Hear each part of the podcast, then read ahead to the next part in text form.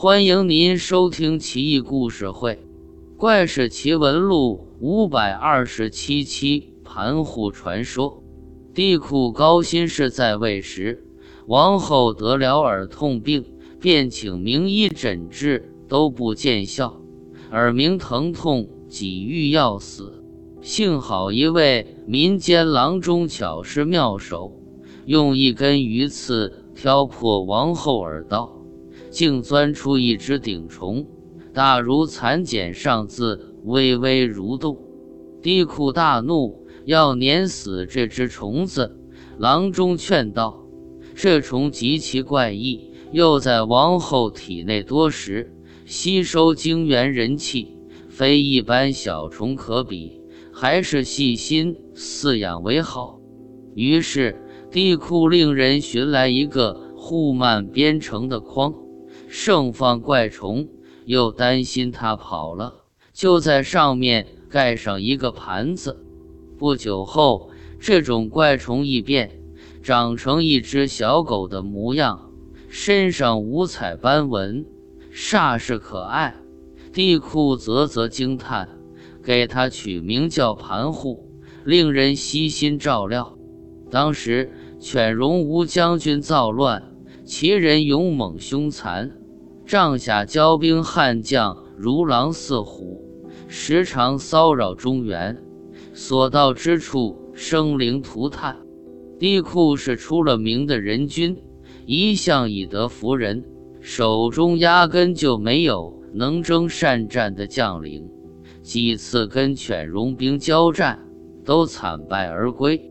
地库无奈，昭告天下，声称谁能击退。犬戎杀死吴将军，提他的头来复命的话，就赏黄金一千斤，封万户侯，并将美丽温柔的小公主嫁给他。诏书发布很久，愣没人敢接茬。地库不禁老泪纵横，整日长吁短叹。奇迹终于出现了，一天大殿朝会。盘虎衔着一个人头窜了进来，殿内几个武将惊呼道：“天啊，这狗叼的正是吴将军的脑袋！”举座皆惊，文武百官眼睛齐刷刷看着地库，想看看他如何表态。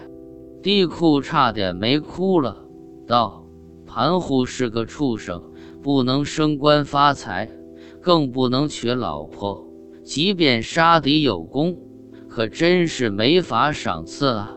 大家说是吧？可不是我泱泱大国不讲诚信。文武百官纷纷附和，齐声点头，山呼万岁。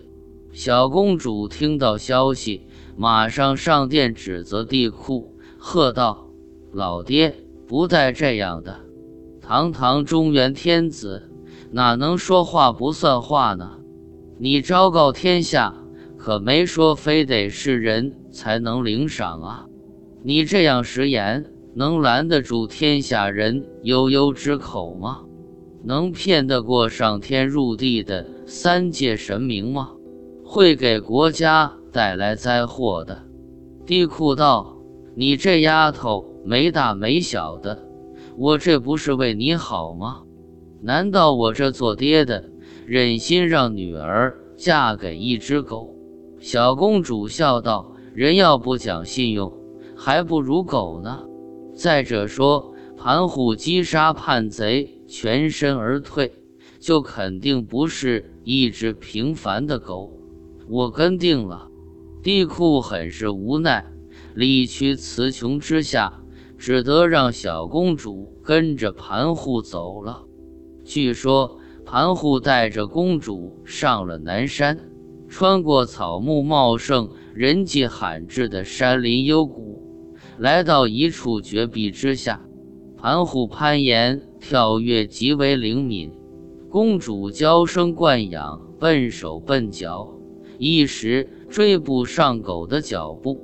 但人到底比狗聪明。公主把衣服脱下来，结成绳子，一头拴住自己的腰，另一头拴在盘户的脚上。